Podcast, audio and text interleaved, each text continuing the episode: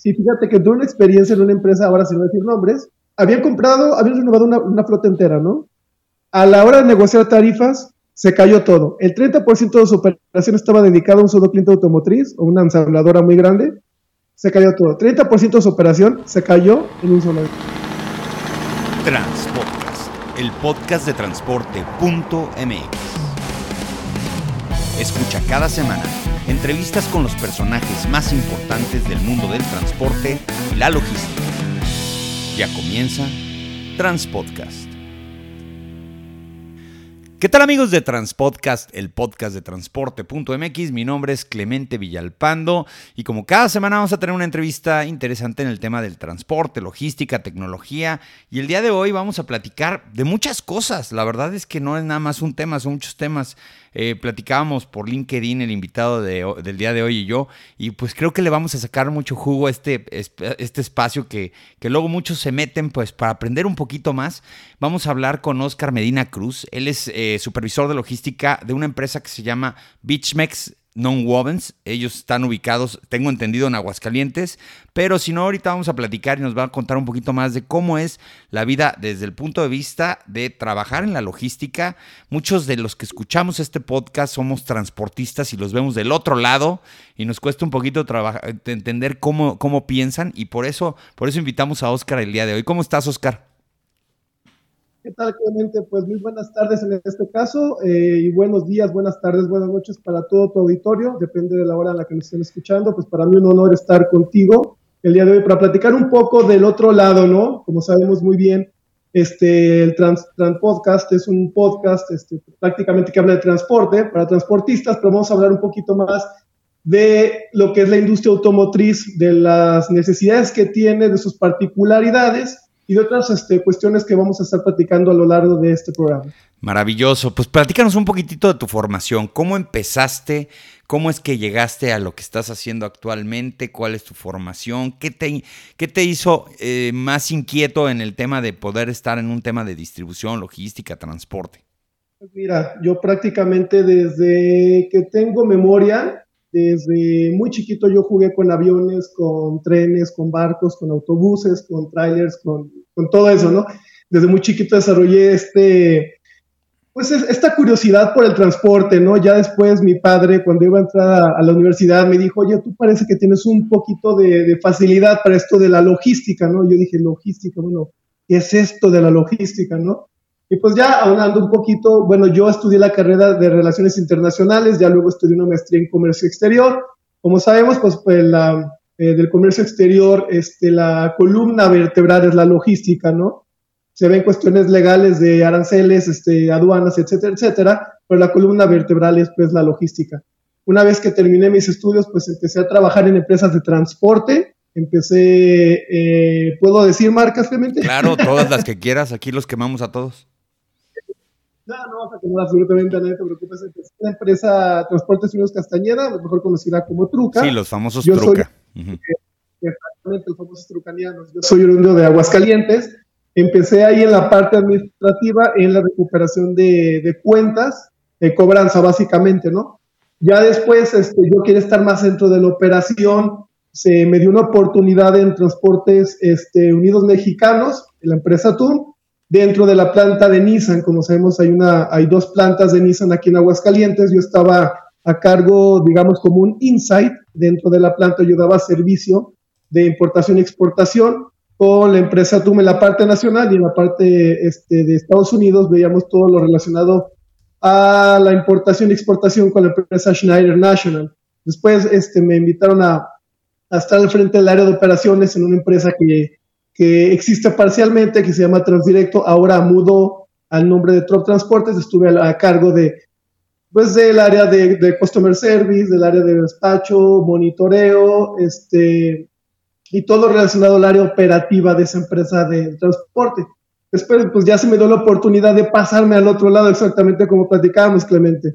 Ahora estoy en una parte de la manufactura automotriz, yo me encargo de los embarques, de los recibos, del almacenaje, de importar de Japón, exportar hacia Estados Unidos, importar desde Estados Unidos. Tenemos una bodega allá en Tennessee donde también nosotros mandamos el producto terminado y nuestros clientes lo van este, recolectando poco a poco. En sí, esto es como una síntesis de mi experiencia en todo lo que relaciona a la logística desde prácticamente 2012. E, explícale, por favor, al auditorio qué es un non-woven. Yo sí lo sé porque, de hecho, tengo un cliente que se dedica a eso. Este, pero luego de repente terminas el non-woven y dicen, ¿y esto qué es, no? Platícales.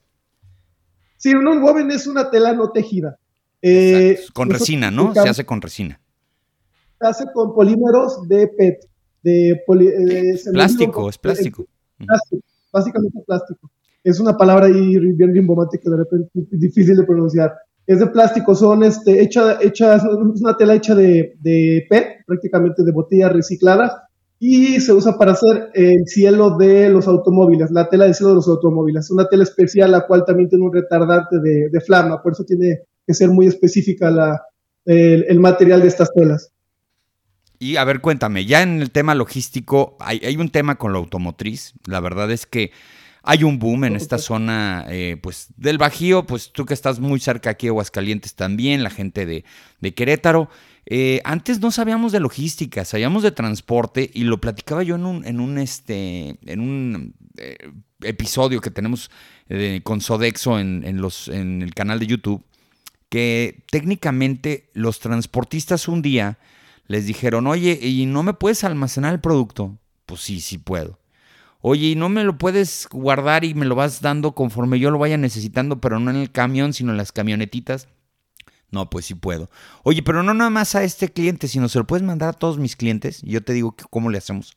Sí, sí puedo. Y hubo quien te dijo, oye, y empacar y no sé qué. Y de repente los transportistas, algunos que tenían esas necesidades de los clientes, se convirtieron en logísticos porque esta actividad no existía en el siglo pasado. Cuéntanos un poquito más de eso, Oscar. ¿Cómo lo hacen ustedes?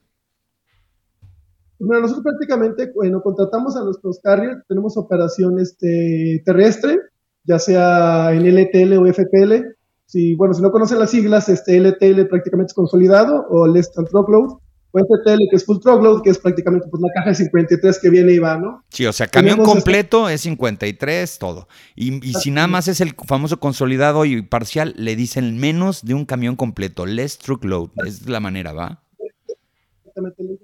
O también el, el FCL, que es el full container load, o el, el LSL, que es el less than container load, que también lo mismo, pero para la parte marítima. Y entonces este tipo de, bueno, eh, eh, este tipo de cuestiones, bueno, son, eh, ¿cómo, ¿cómo, se llaman? Este, terminologías eh, pero también, también es toda una educación, ¿no, Oscar? Por ejemplo, los famosos Incoterms, que tú hablabas de que el comercio internacional fue quien detonó pues, la logística técnicamente porque había que darle seguimiento a todos los procesos de transporte y de almacenamiento. Pero eh, tú que estudiaste relaciones internacionales, eres mi colega, yo también estudié lo mismo y acabamos ah. casi, casi en lo mismo. Este, cuando llegas al mundo real y de repente te dicen, existen todas estas cosas, terminologías, ¿qué tan rápido aprendiste al grado de que un día llegaste y dijiste, sabes que ya sé de logística? No, prácticamente todo esto se, aprende, digamos, este, como se dice en, un término muy, muy coloquial, este, se aprende al, arranque y, y, siguiendo el camino. O sea, e, e, esto lo, puedes ver de una manera muy, muy, muy didáctica y todo lo que tú quieras en el, en, el estudio académico, pero sinceramente eh, entender un incoterm es cuando ya lo aplicas, sobre todo es cuando ya lo aplicas porque van cambiando y van cambiando. Y cuando yo lo aplicas es cuando prácticamente lo puedes entender muy bien. Este, pero la verdad, depende mucho del encontrar, entonces esa es la complejidad que tiene la operación prácticamente. Ahora, pasa una cosa, no, no, no sé tú cómo lo consideras, Oscar. El, transportista, yo creo que sí hay una pequeña guerra entre el, el, operador logístico que le llaman ahora y el transportista. Y digo una guerra sana, porque al final de cuentas se necesitan, ¿no? Eh, el que se llama el carrier y el shipper y el que está en medio, el 3PL, el que los organiza. Eh, porque luego el transportista dice, yo hago la, chamba más pesada, a mí me pagan mal, todo ese tipo de cosas. Pero nunca hemos visto el punto de vista del otro lado. O sea, nunca hemos visto que el intermediario también, el que está contratando los servicios, también tiene un cliente que le demanda y que le, que le genera pues retos, problemas y que luego no es tan fácil conseguir transportistas. ¿Cuáles son los retos que tú ves en este negocio? Mira, el, reto que, está en, en, este negocio actualmente es la disponibilidad, totalmente es la disponibilidad. Por ejemplo, para este, la exportación, eh, como la, importación baja, la exportación baja todavía más. La disponibilidad es uno de los problemas más grandes que tenemos, ah, sobre todo por los problemas que también existen en relación a, los operadores, a, la oferta tan grande que hay desde Estados Unidos para los operadores, el precio de, los combustibles, eh, la cuestión de COVID, que otra vez estamos teniendo una fluctuación, por ejemplo, en los precios de, de toda, la, de toda la, industria marítima se ha ido, por ejemplo, de importar un contenedor que me costaba en 2018 2 mil dólares, ahora me cuesta 14 mil dólares, es, una brutalidad. Los retos son mayores en este momento. Por eso este, es muy importante que tengamos desarrollados eh, los KPIs.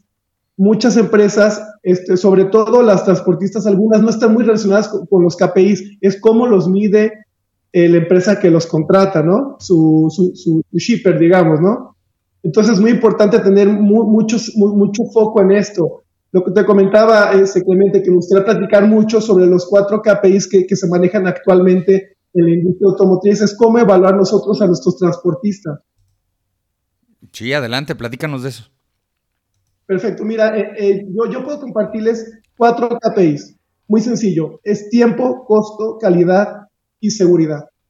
¿Por qué? Porque, porque las características, las características perdón, de, la, de la logística y la industria automotriz son, son, muy, son muy particulares, no es como las características de la industria este, farmacéutica, la industria alimentaria, por ejemplo, todo lo que es relacionado a perecederos.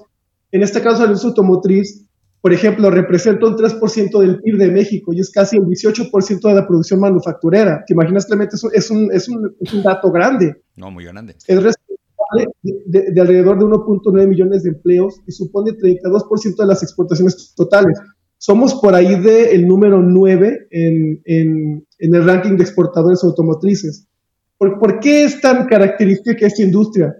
Una de las características principales es el just in time, lo que es el justo a tiempo, ¿no? Consiste en que los materiales necesarios para la producción lleguen en el momento exacto, la cantidad exacta ni antes ni después. Esto permite reducir mucho los costos del, del almacenaje, porque tú sabes que un, un, producto que almacenas durante meses te cuesta. Te cuesta porque, porque tienes que, consumirlo para ya después hacer un producto terminado. Entonces, lo que, lo que te propone un KPI es lo que no se mide no se puede mejorar. Esto lo dijo Peter Drucker, que es un consultor y profesor de negocios en Austria. Dicen que es el mayor filósofo de la administración, ¿no? Entonces, un indicador es una representación de carácter cuantitativo. En ellos se examina, puedes examinar, puedes exponer la información necesaria para medir el progreso o la regresión de un operador, de una operación determinada. Entonces, con esta herramienta podemos nosotros ver, por ejemplo, en tiempo, cómo medimos el tiempo de un, de un carrier. Primero que nada, hay que establecer con nuestro carrier, con nuestro transportista, cuánto tiene que tomar transportar algo del punto A al punto B. Entonces hay que fijar un estándar. Por ejemplo, yo te pido transportista que el 90% de las llegadas sean puntuales. Eso como mínimo necesario.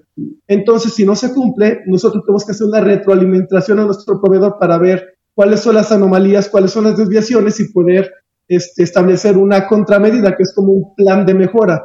Un famoso Kaizen, como lo llamamos en el industria automotriz, que es una mejora continua. Entonces tenemos que tener una excelente relación con nuestros proveedores de transporte, no solamente son nuestros proveedores, son nuestros aliados estratégicos en temas de, logística y muchas personas no lo ven así. Ahora, pasa una cosa. El que planea todo esto, eh, pues piensa que las variables exógenas, que todo lo que está pasando alrededor, pues siempre va a ser el mismo, la misma situación. Ahorita tú lo dijiste muy claramente, Oscar. Eh, antes de la pandemia y después de la pandemia, la cadena logística de suministro es totalmente diferente. Hoy en la mañana leíamos una noticia en donde los que tienen el negocio hoy, hoy en fuerte son las navieras. Y las navieras dicen qué va a pasar. Y de hecho el presidente Biden salió a decir que es un oligopolio y que están tronando al mundo. Y que están tronando a los puertos, que están tronando al consumidor. Entonces, eh, imagínate que tú estás en una situación en donde tú dices, yo controlo todo esto, tengo todas estas variables, pero pasa algo en el exterior. No voy a hablar de la pandemia como tal, porque sí es una verdadera catástrofe, pero pasa algo que de repente dejas, dejas de tener transportistas tocándote la puerta pidiéndote eh, transportar y dices, ahora tengo que salir a buscar transporte. Algo está pasando ahí. Eh, a mí me interesa mucho eso porque muchas de las personas que escuchan este podcast hemos vivido años y años y años pues tratando de ofertar nuestros servicios eh, pues, y, no ganando un valor agregado todo el tiempo. Muchas veces bajas tarifas precisamente para poder competir hay prácticas económicas que probablemente no sean las mejores para las empresas, pero hay mucho transportista que lo platicábamos también en YouTube, no sabe decir no. Y a lo mejor esa es una, una, una ventaja para el, para el logístico, porque siempre van a haber ahí transportistas que se lleven el viaje. Pero ¿qué va a pasar el día en donde sí se pongan de acuerdo y digan, ¿saben qué? Hasta aquí llegamos y no le vamos a bajar la tarifa a nadie y no le vamos a vender a fulano porque nos trata mal ¿Qué pasa con eso? ¿No has sentido que ya hay algún caldo de cultivo dentro de esta relación entre transportista y logístico que empiece a generar esas situaciones? Mira, la verdad es que como, como tú ves este, platicado en el podcast en el, cual decían hay que saber decir no, lo que pasa es que algunos transportistas he notado, y eso, y eso te lo digo de, de primera mano, que no han, no han sabido exactamente cómo hacer su estructura de costos y, muchos de ellos, la verdad, ofrecen el servicio, no importándoles qué, no importándoles, cómo, y después se genera una, una muy mala relación entre cliente y proveedor, en el cual pues prácticamente el proveedor ya no, ya no pudo, ya, ya dejó tirada la carga, ya dejó tirado las operaciones, este, las diferentes eh, embarques, y después eso crea una, una situación muy, muy difícil. ¿Y cómo, y cómo eh, eh, solucionar ese tipo de cuestiones? Porque yo lo veo, por ejemplo, vas, ofreces los servicios y luego te quejas de que los servicios los estás ofreciendo de esa manera. Eh, y, y, para las empresas grandes de transporte esto es relativamente bueno, medianas, grandes, organizadas, porque lo que hace es que llega un transportista que no cumple con las expectativas y luego vas y buscas al transportista, pues que aunque te venda más caro, te va a estar cumpliendo. ¿Te ha pasado algo así? Sí, la verdad, sí, por supuesto que sí me ha pasado. Y la verdad es que también hay que ponderar calidad-costo. De hecho, es el, es el segundo KPI, gracias, gracias por introducirlo, es el costo. Este indicador es muy importante porque a veces el 49% del precio de venta del producto es el, es el, costo logístico. Y en el costo logístico eso es muy variable porque tenemos el diésel, tenemos este, la, la falta de operaciones, operadores de carretera, nuevas regulaciones. El costo de transporte está, está fluctuando mucho, está sobre todo a la alza. Entonces, hay que, hay que saber tener ese feeling para medir entre, bueno, costo y calidad. Este es más caro, pero me ofrece más disponibilidad. Este es más, más caro, pero me ofrece mejor trazabilidad. Ok, este es más caro, pero me ofrece mayor disponibilidad, este, más unidades mejores, etcétera, etcétera. Y lo que pasa es que muchos están yendo por el costo. El costo es muy importante en la logística, pero también el, el servicio que te está brindando tu transportista es mucho más importante porque luego por un transportista que tal vez no, no, tenga muy bien medida su, su, su, su siniestralidad, que pueda causar un, problema más grande después, ¿no?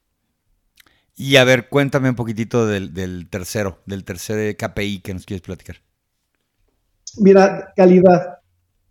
Yo siento que es uno de los indicadores más infravalorados, como te comentaba, Clemente, porque muchos se van por el costo. En calidad, bueno, podemos ver cuestiones como capacidad instalada, tiempo de respuesta, al hacer una búsqueda transportista, es muy importante revisar si tiene alguna certificación ISO, por ejemplo, el 9001 de gestión de calidad, el 39001 que es gestión de seguridad vial, o una certificación Bureau que es de las más antiguas. Esto te ofrece como un cierto tipo de garantía de que el proveedor tendrá las herramientas necesarias para una potencial relación comercial o una, una, una, mejora en sus procedimientos. Si el proveedor no cuenta con alguna de certificación, pues yo creo que es, es recomendable ahondar un poco más en la estructura de la empresa, platicar con los mandos, saber cuáles son los objetivos, saber cuáles son los procesos, la cultura organizacional. Y sabiendo esto es un poco más fácil darte cuenta a priori de cuál es la calidad del servicio que un transportista te podría dar. Yo, yo de alguna manera exhorto a la comunidad logística, sobre todo de la industria automotriz, a que conozcan más a sus proveedores, no solamente se guíen en el costo, porque el costo es importante, pero no lo es todo a la hora de, buscar un servicio de calidad. ¿Y quién es el que batalla cuando te dice tu director general, eh, ¿qué crees? Este, mm, tenemos que bajar los costos. ¿Por qué? Porque tenemos que ser más competitivos y en el corporativo nos están pidiendo que tengamos un rendimiento de utilidad así y asado y el tipo de cambio, ya sabes, ¿no? Y la reinversión. Y entonces, en esa junta directiva en donde están todos los directores, el de marketing, el de ventas, el de costos, el de ta, ta, ta, ta, dicen, y bueno, busquemos transportistas más baratos, ¿no? ¿Y por qué en las materias primas no buscan materias primas más baratas? ¿Y por qué no buscan que los insumos sean un poco más baratos o que la mano de obra sea más barata? Porque esas no las pueden mover tan fácilmente. Y la que sí pueden mover fácilmente, pues es una oferta que técnicamente es muy amplia, que es la del transporte y algunas otras áreas. No nada más lo resumo en eso. ¿Te ha pasado? ¿Lo has visto? Sí lo he visto. Lo que pasa es que mover cuestiones de recursos humanos, tú sabes que es muy difícil, ¿no? Hay sindicatos, hay mil cosas, ¿no? En cuestión de, por ejemplo, de, relocación de, de, proveedores, está pasando mucho el nearshoring, se está midiendo mucha inversión para México porque en China, digamos que ya, ya no está tan competitivo como era antes. Sí está pasando, pero la cuestión de transporte definitivamente es la que es más fácil de mover. Pero ese tipo de, contratos si se, va a hacer algún tipo de, mejora en el costo, también tienen que buscar la mejora en, aspectos de, calidad en el servicio de, esa nueva opción que nos están ofreciendo, ¿no? Por eso también es, importante que, que, se establezca un, tipo de checklist para ver cuál es la mejor opción en transporte, y no solamente transporte terrestre, transporte marítimo, aéreo, etcétera, etcétera. Porque definitivamente es muy fácil cambiar al transportista. Eso, eso, eso, como tú lo comentas, es, es demasiado claro. Pues sí, pero también es un de, la operación del transporte es una es un traje a la medida, ¿no? Ah, yo, una vez me platicaba, me preguntaba un, un director de, de tráfico de una empresa, le dije, lo más importante no es que yo y mi director de tráfico eh, sepamos eh, tu operación y conozcamos todo eso, porque a final de cuentas nosotros nos desconectamos en algún momento. Lo más importante es que nuestros operadores, que son los que traen las manos en el volante y la carga en el, remolque, conozcan todos los aspectos de tu operación, de lo que te gusta, que no te gusta. Y pasa que hay empresas eh, medianas, pequeñas, que se pueden dar el lujo, y es un verdadero lujo, de escoger a sus clientes y de hacerles exactamente lo que ellos quieren y tienen mucha permanencia siempre y cuando valoren del otro lado eso. Y pasa que empresas muy, muy grandes, muy grandes, aunque le asignen un ejecutivo eh, a cada uno de sus clientes, un ejecutivo de clientes, y que, que pase todo eso, llevárselo al operador, una empresa de 500, 1500 camiones, no siempre carga con el mismo cliente. Entonces, las políticas, las medidas de seguridad, las paradas autorizadas, todas esas cosas, no se las saben porque hoy transportaron con él y van a transportar con él en los próximos seis meses. Y las empresas que tienen pocos clientes, pues generalmente los operadores conocen perfectamente la operación. ¿Eso es un valor del lado del logístico, del lado del, del, del shipper? Pues claro que sí desgraciadamente, tal vez también el shipper conoce muy poco la industria, conoce muy, poco la industria de, transporte. Tal vez yo, yo puedo decirte, bueno, he desarrollado este tipo de, de, KPIs porque conozco, he estado en empresas pequeñas, grandes y medianas, y conozco más o menos cómo está constituida una empresa. Y el shipper no tiene esa misma sensibilidad que puede, que puede tener una, una persona que ya viene del mundo de transporte. Y eso es algo que será muy importante tal vez permearlo un poco más en, la industria manufacturera, sobre todo la automotriz, que es la más demandante y la más demandada también. Y, la que, y la que tiene, yo creo que la cadena de suministro junto con la aeronáutica más estresante desde el punto de vista de los pedidos. Porque, por ejemplo, en el caso de los, de los autos, porque me acabo de aventar la, el podcast de guerra de negocios de Wondery, se las recomiendo muchísimo, una de Boeing contra Airbus. Y resulta ser que las empresas que compran aviones tienen unas cláusulas de penalización si no les entregan a tiempo. Imagínate que en la industria automotriz o en la industria de los tractocamiones, ahorita, una empresa que haya firmado un pedido de 100 camiones y no los reciba en el 100, en 50, eh, vamos a decir, 6 meses, le pueda fincar una responsabilidad a la armadora. Imagínate, eso nunca pasa.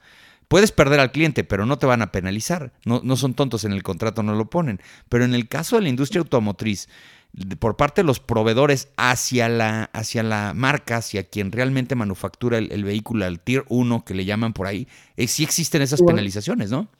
No, sí, claro, por supuesto. Bueno, eh, el, el, fabricante automotriz con los, los Tier 1, que es el, siguiente que está en la, en la cadena, prácticamente, o sea, si por tu producto, si por la calidad de tu producto este, paramos una línea, o sea, los costos son de miles de dólares al minuto. Y todo eso lo tiene que pagar el Tier 1 si tiene algún problema de entrega tanto de logística, o sea, de, entregar del punto A al punto B, o en la calidad del producto. O sea, si, si es una cadena súper, súper estresada y es una cadena la cual está, así lo decíamos en Nissan, que la cadena se estaba haciendo más holgada o se estaba haciendo más tensa. Se hacía más tensa cuando existe un problema de, de volúmenes, de capacidades, de calidad, etcétera, etcétera. O sea, se va tensando hasta que se rompe y se rompe cuando ya hay un paro de línea, básicamente.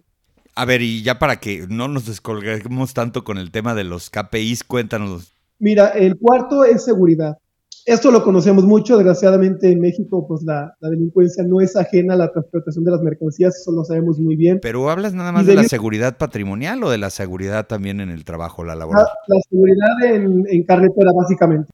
Entonces, el transportista, el, la persona que está contratando el transporte, es importante indagar, bueno, ¿qué medidas tiene esta empresa las cuales este, mitigan algún, algún programa, que, programa que pueda haber en carretera? Por ejemplo, las certificaciones que ya muy bien conocemos, el CityPad, OEA, pero también es muy importante indagar, bueno, ¿qué tipo de rastreo de, sistema de telemetría tiene? ¿Es un, ¿Es un rastreo GPS en tiempo real o es en GPS asistido, como el que se usa con los chips eh, celulares? sensores de apertura, inmovilizadores, historial de paradas, geocercas, qué paradas autorizadas tienen en, en una de las rutas que utilizamos, qué tipo de, de, monitoreo es, es activo o es pasivo. Entonces es importante que también se acerquen a las transportistas y vean, bueno, si, si los temas de seguridad que tiene eh, el transportista al cual yo voy a contratar es compatible con el producto que yo estoy transportando, porque a veces dicen, bueno, nuestro producto no, no es de alta no es de, no es de alto riesgo, o hay productos que sí son de muy alto riesgo. Entonces es muy importante que nos, que nos podamos nosotros como shippers o como industria automotriz saber qué cuestiones de seguridad o qué ventajas comparativas tienen nuestros transportistas en cuestiones a, a seguridad.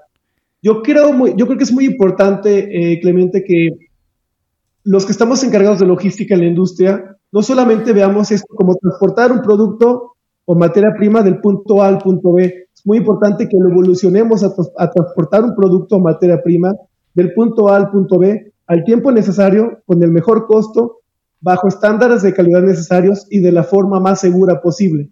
Y lo peor del caso, Oscar, es un intangible. Nada de eso lo puedes llevar a un escritorio, aventarlo y decirle, yo lo tengo. Lo tienes que demostrar. ¿Cómo te das cuenta de que alguien está siendo un farsante a la hora de vender su servicio y quién no. O sea, fíjate, por ejemplo, nosotros los transportistas nos pasa mucho que llegue el que nos vende el, lubricante, ¿no? O la llanta. esos dos productos. Prueba mi producto. Bueno, yo me voy a tardar años, años en saber si realmente tu producto es bueno porque tengo que correr miles de kilómetros para saber si se degrada de una manera o de otra, la llanta se afecta, no sé qué. Fíjate todo el tiempo que tienen que tardar tienen un tangible. En el caso de nosotros, yo creo que eh, el transportista eh, responsable con una buena planeación, con una buena organización, con un buen staff, se nota desde el primer flete. Desde el primer flete sabes exactamente si pueden o no pueden. O por lo menos a los cuatro o cinco, si se les atora algo muy básico, dices, híjole, esto no va a funcionar. Qué bueno que quien compra transporte se da cuenta rápido. Pero también es un intangible. Es muy difícil que te den la primera oportunidad, tu primer flete, en base a, decirte, pues esta es mi cartera de clientes, cosa que no me parece ética. Mucha gente llega y te dice, a ver, pero ¿a quién le transportas? Pero yo, ¿por qué te voy a decir que soy proveedor de alguien, no? O sea, eso no me gusta.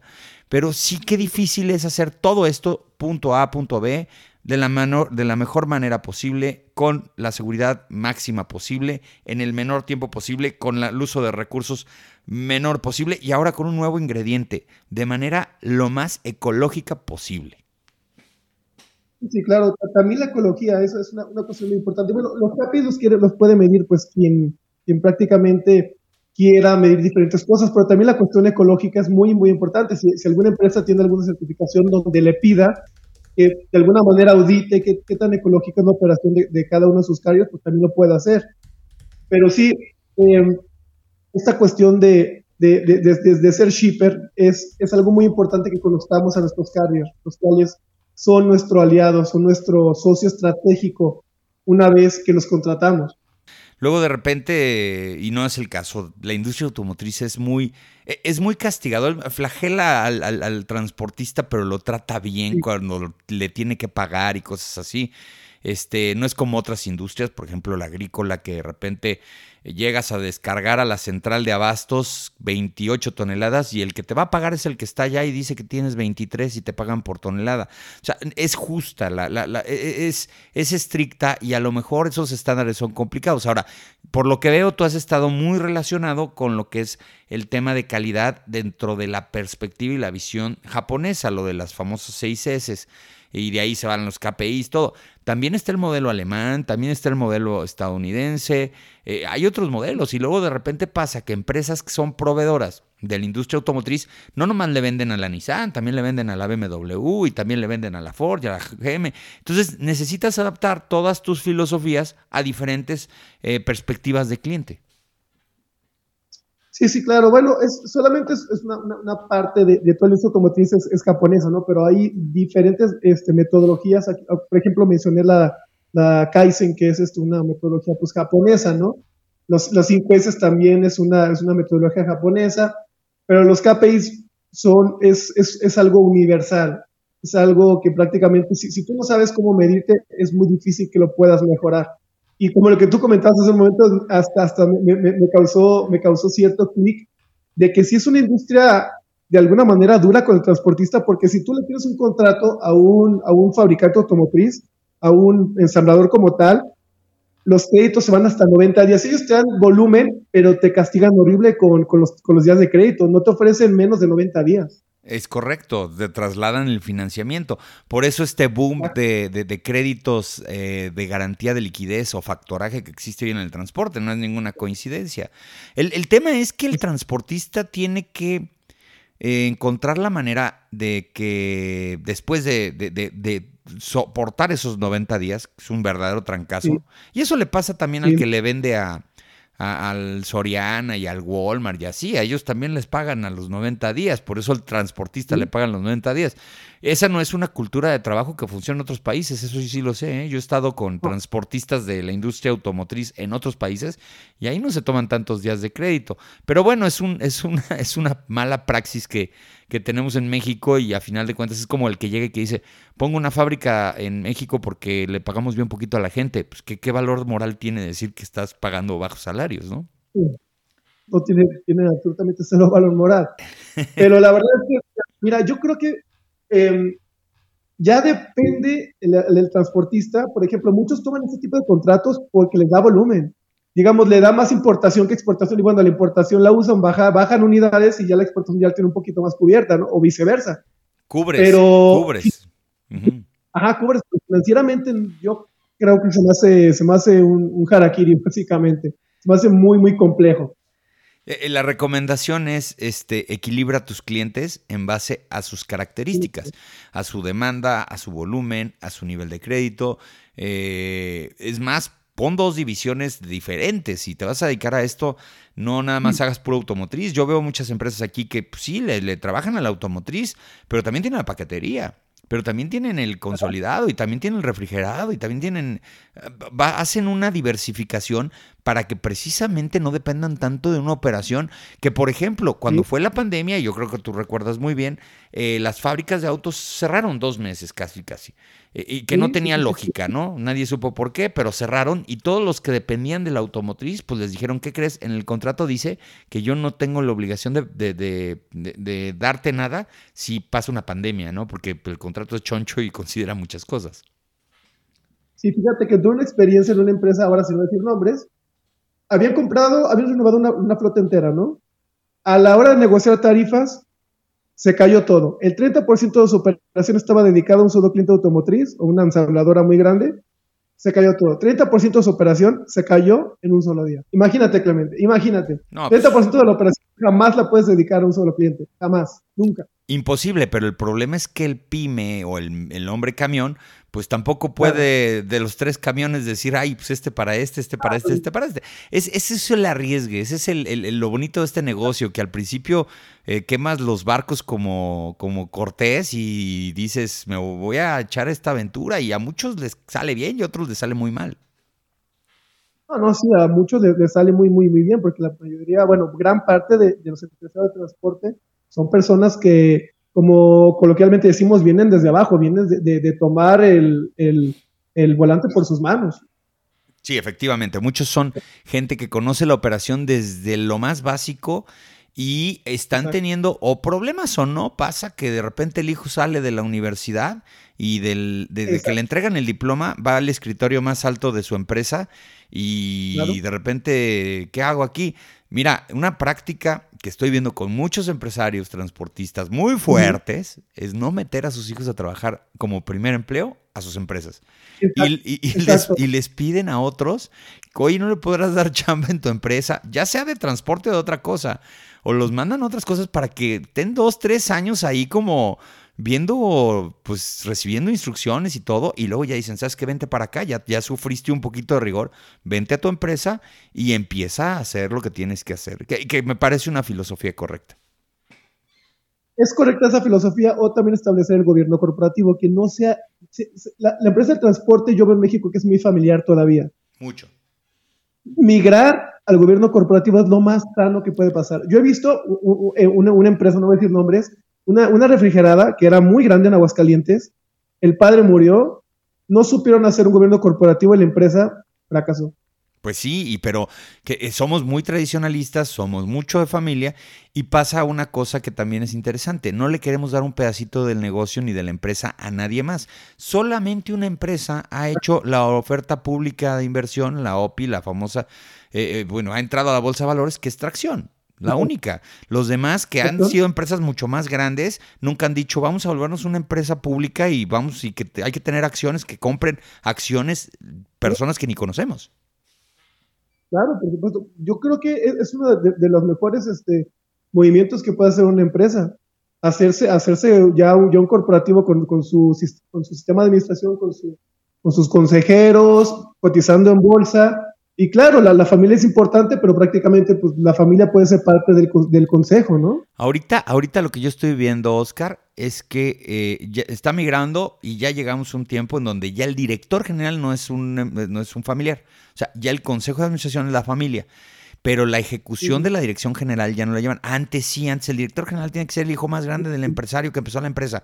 Ahora ya dicen, ¿sabes qué? No, no, no, no, tú eres el presidente del Consejo de Administración y él es el director general. Pero luego es bien difícil en México que el presidente del Consejo de Administración no le dé instrucciones al director general y se vuelva el, el superdirector general. O sea, el, Consejo de Administración se tiene que reunir una vez al mes y el director lo tiene que dejar trabajar y si lo hizo bien, le aplauden y si lo hizo mal, que lo saquen. No, sí, sí, e, e, es, algo a lo que debemos, bueno, para que el gremio transportista sea más fuerte, yo creo que es algo de lo que debemos de, migrar. Las próximas, las siguientes generaciones yo creo que ya tienen un poquito ese mindset de Clemente. Yo, yo he, visto que ya está, está migrando poco a poco. Está muy buena la plática. Ya nos llegó la guillotina, ya se nos acabó el tiempo, mi estimado Oscar Medina Cruz. ¿En dónde te pueden contactar, Oscar? Pues estamos en LinkedIn, sobre todo, Oscar Alejandro Medina Cruz. Ahí es donde Ah, con alguna frecuencia comparto algunas cosas, este, algunas opiniones y, y demás. Gracias, gracias Oscar Alejandro Medina Cruz por esta plática y ustedes muchas gracias por estar aquí escuchándonos en Transpodcast. Ya saben, la mejor información del mundo del transporte y la logística se la van a encontrar solo en un lugar, transporte.mx. Saludos.